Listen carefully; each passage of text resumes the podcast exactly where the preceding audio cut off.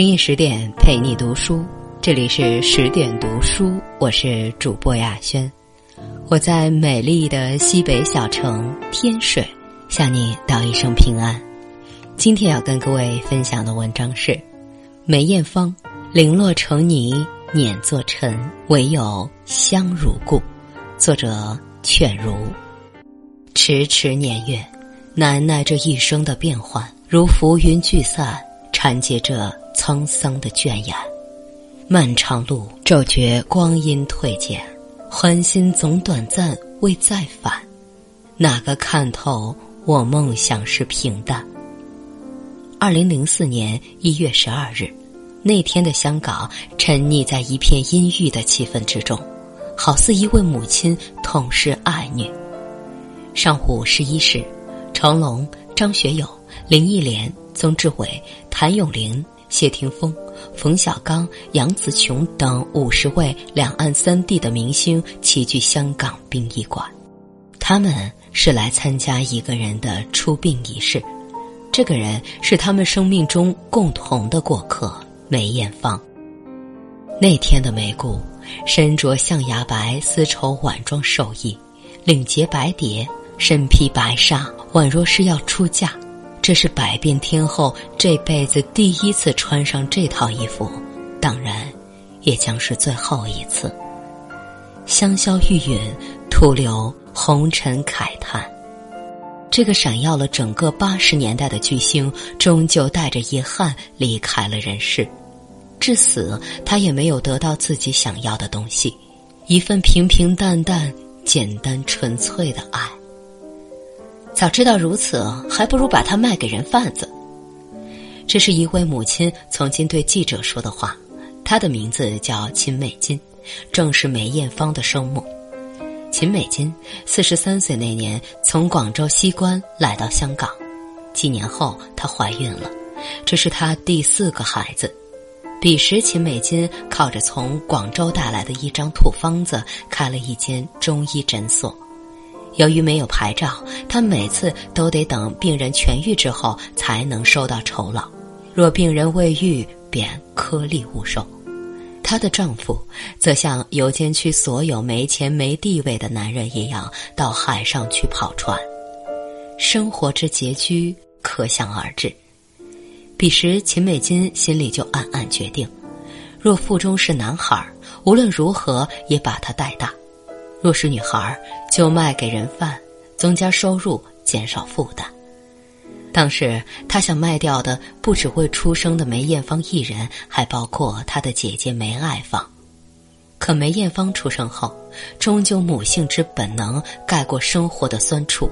梅艳芳并没有被卖给人贩子，但出生在这样一个家庭，注定梅艳芳不会有一个快乐的童年。刚满三岁的一天晚上，梅艳芳跟自己的舅父说：“舅父，舅父，我想给你唱首歌。”舅父听完颇为惊讶：“这么小不点儿一个女孩能唱什么歌？”听罢，他半信半疑的为年幼的梅艳芳拉起二胡。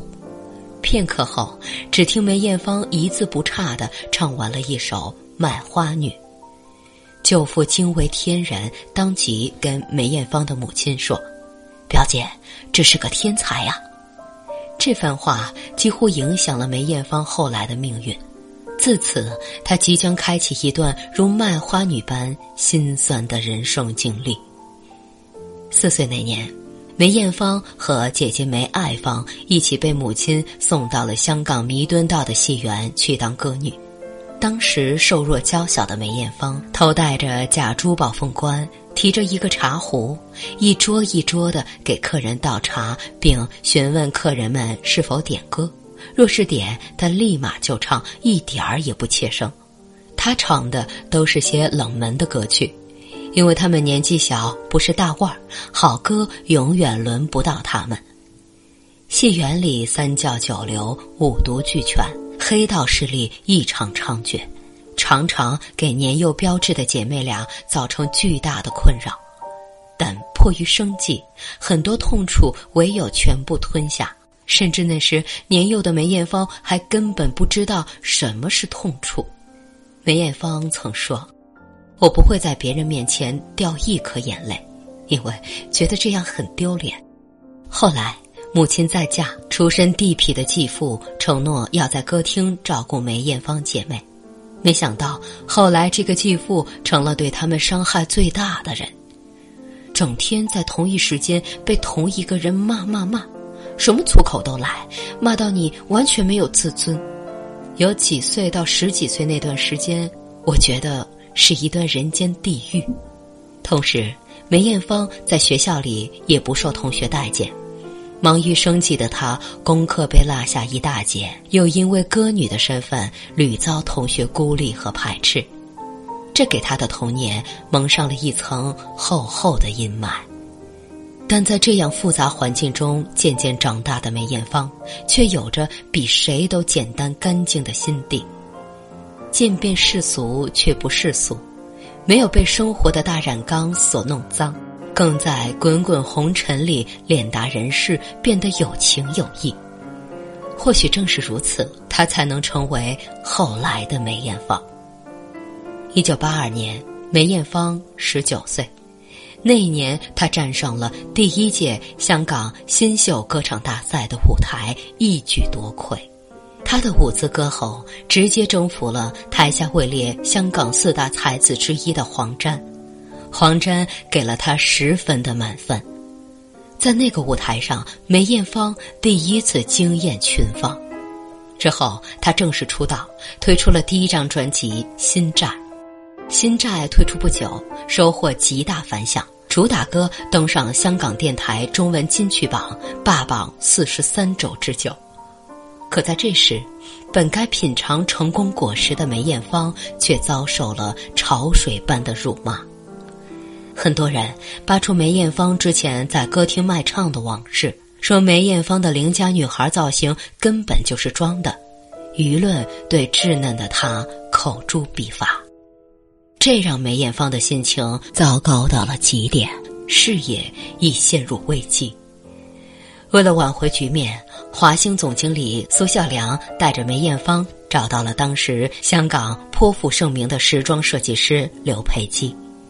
秦观说：“金风玉露一相逢，便胜却人间无数。”两人一拍即合，开始了长达二十年的合作历程，自此开启了百变梅艳芳的时代。一九八三年，刘培基放火烧山，为梅艳芳设计了赤色梅艳芳中的造型。结果，梅艳芳一扫之前的阴霾，唱片拿下五百斤销量。两年后，已经和梅艳芳相熟的刘培基更是一剪子剪掉了梅艳芳齐肩的长发，为她设计了充满中性气质的坏女孩造型。那一年，梅艳芳英气逼人。那一年，《坏女孩》卖出四十万张，成为梅艳芳最畅销的作品。那一年，梅艳芳有了一个外号“东方麦当娜”，自此，她的事业节节高升。一九九八年，梅艳芳荣获象征香港演艺圈最高荣誉的金针奖。至二零零三年。梅艳芳在衡量艺人实力的香港红磡体育馆累计开演唱会一百五十五场，冠绝群伦。而随着合作次数的增多，梅艳芳和刘培基两人交情笃深。刘培基成为了梅艳芳亦师亦兄亦友的角色，几乎在每一次演出都为梅艳芳保驾护航。曾经在一档节目上，主持人问梅艳芳。安迪哥哥是你的天使吗？闻言，梅艳芳说：“艾迪哥哥不是我的天使，他是我的守护神。自小被母亲用作摇钱树，并亲眼见到父亲病逝眼前的梅艳芳，心底始终扎着一股深深的不安全感。人前半生缺什么，后半生就会拼命的去追与求。梅艳芳交很多朋友。”喜欢热闹，对谁都大方讲义气。早在学生时代，他就有借钱给同学的习惯，几乎有求必应。成为艺人后，更不必说。他去世后，曾有人统计过，被借出去的资金竟然高达数千万。当年圈内许多新人也深受他提携之恩，许志安、曹猛、谢霆锋、彭靖慈、苏永康，每个人都忘不了像师傅又像姐姐的梅艳芳当年如何耳提面命、谆谆教导。年轻气盛谢霆锋有一回演出的时候，由于现场没有反馈音响。演完，谢霆锋忍无可忍，直接把身上的吉他狠砸在地上。演出结束到后台，早已等在那里的一姐梅艳芳立刻严厉的跟他讲：“舞台既是艺人的生命，我们就应该像爱自己的家一样爱护他。你偏激的举动是对他的不尊重，更是对这份职业的不负责任。”听罢，谢霆锋罕见的低下了头。从此以后。便懂了。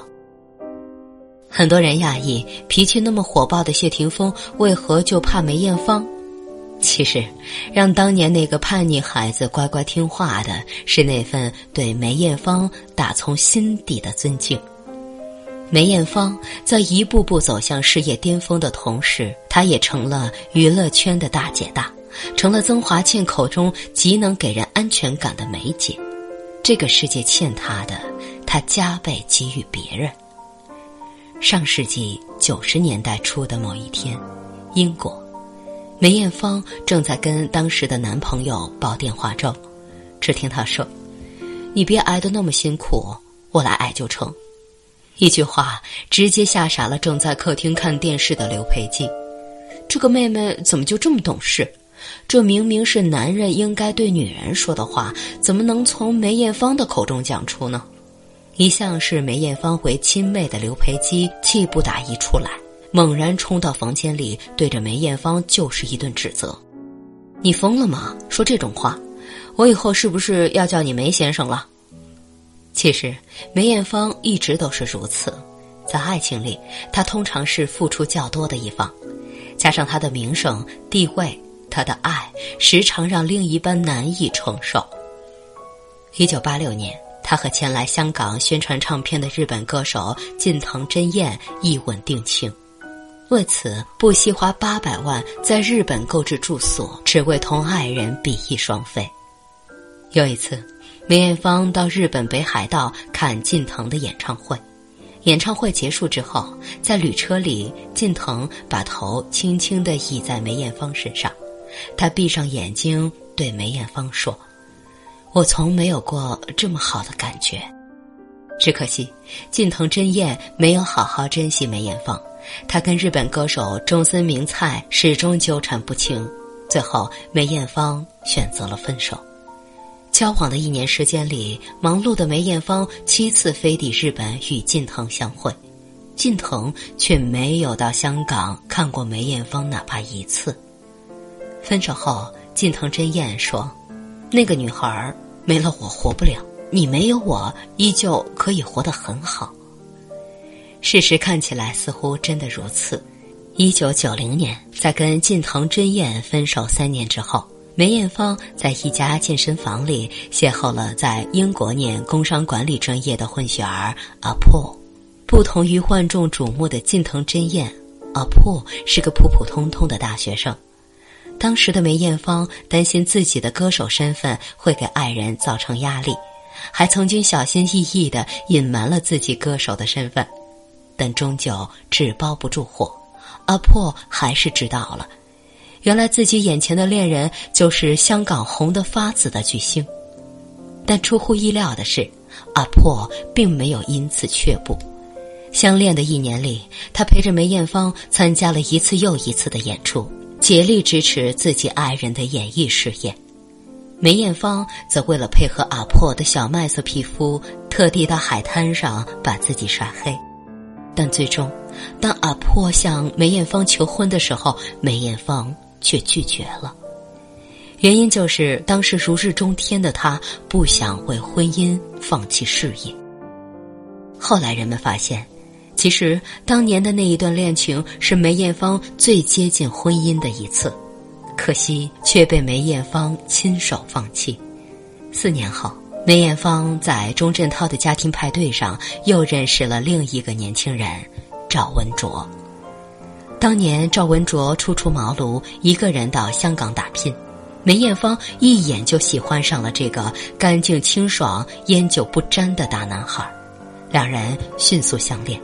可那个和阿婆一样的问题再次困扰了他们，那就是差距。当时许多人造势说梅艳芳和赵文卓不般配，就好像当年他们当初嘲讽阿婆吃软饭一样。给热恋的两人造成了极大的压力，最终两人因为一个误会彻底分手。梅艳芳差一点就成为了赵太太，之后赵文卓回内地，梅艳芳去天国，此生再无交集。这也是梅艳芳公开的最后一段恋情。一个见过世面的女子，遇到好的人最易舍不得。最易放不下，但就如同女人花中唱道：“缘分不停留，像春风来又走。”二十一年七段恋情，梅艳芳终究没有抓住任何一个走入婚姻殿堂的机会。曾经，他问刘培基：“怎么每一次都是我错？”刘培基回答：“你太聪明了，付出太多。”我想大家很想知道究竟我有什么病，我很平静的告诉大家：是，我有癌症，我有子宫癌症。二零零三年九月五日，梅艳芳在一众圈内好友的陪同下，第一次公开了自己患病的消息。五个月零四天前，和他相知了一辈子的哥哥张国荣从香港文化酒店二十四楼一跃而下。而不久前，他们二人才刚刚在梅艳芳出道二十周年梦幻演唱会上倾情合作，彼时却已阴阳两隔。那时病入膏肓的梅艳芳强忍悲痛，整日跪着为张国荣诵经祈祷。当年胭脂扣里，梅艳芳扮演的如花吞下鸦片膏。卧于榻上，和一同殉情的爱人默默相对，既惨烈又凄美。最终，如花一缕孤魂悠游世间，终觅不见那个他心心念念的十二少。但是这一次，梅艳芳真的要随张国荣而去了。二零零二年十二月底，梅艳芳发现自己的病情恶化，她只告诉了刘培基一个人。我刚收到身体检查报告，医生说不太好。然后他跟刘培基说：“安迪哥哥，这一生我都很尊敬你，很听你的话，但这次希望你也让我自己做一个决定。”此后，梅艳芳的决定每一个都让刘培基大跌眼镜。他先是决定延迟两个月在癌症治疗。为的是以最好的状态去日本见近藤真彦，很多朋友哭求他先稳定病情，梅艳芳却说生命是他自己的，他知道自己在做什么。二零零三年七月十九日，近藤真彦生日当晚，梅艳芳与他共进晚餐。后来刘培基在《举头望明月》中说：“毫无疑问。”梅艳芳的一生挚爱是近藤真彦，可惜这个男人最终还是负了梅艳芳。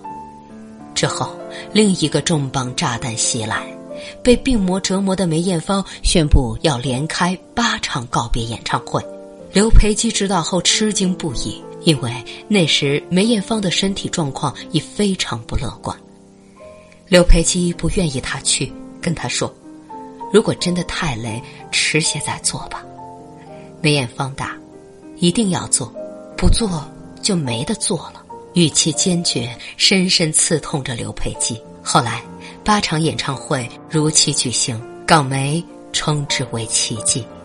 最后一场演唱会前夕，梅艳芳跟刘培基说：“她想要一件婚纱。”刘培基听完一脸愕然，因为他这辈子最讨厌的就是设计婚纱。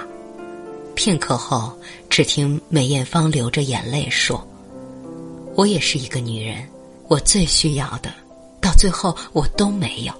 那我总希望有一件属于我自己的婚纱吧。”刹那，刘培基心如刀绞，他马上答应了梅艳芳。这件衣服也是他为梅艳芳设计的最后一件服装，满含痛楚和愁绪。完工后，前香港广播电台台长张敏仪看着那件婚纱，感慨道：“这么美，全世界都会记得的。”二零零三年十一月十五日，香港红磡体育馆最后一场演唱会。梅艳芳穿着那件刘培基设计的掀不起盖头的白色婚纱，为一万多名歌迷们演唱了最后一曲《夕阳之歌》。演唱前，他说：“夕阳和黄昏都很美，但都很短暂。我们能做的，只有加倍珍惜。”而这首歌的日文原版演唱者，正是被梅艳芳。爱了一辈子的近藤真彦，最终梅艳芳没有嫁给近藤真彦，她把自己嫁给了舞台。一曲唱罢，缓缓走上楼梯，回头她说了一声“拜拜”，这一次真的离开了。演绎生离死别，他一如既往潇洒利落。